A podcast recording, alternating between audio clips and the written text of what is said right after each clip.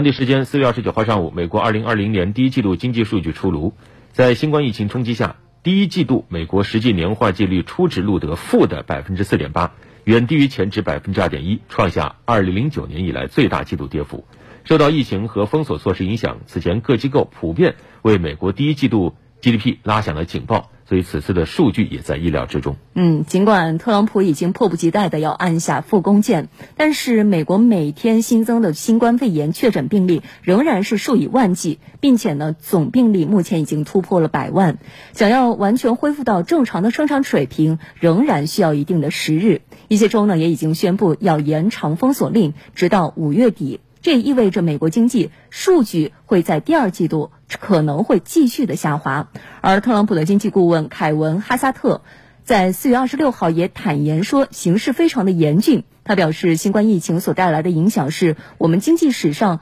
最大的负面冲击。我们将会看到失业率接近二十世纪三十年代大萧条时期的水平。他同时也表示，新冠疫情呢对于美国经济的真正损害将会在未来进一步的显示出来。在第二季度，你将会看到 GDP 可能会出现百分之二十到百分之三十的负增长。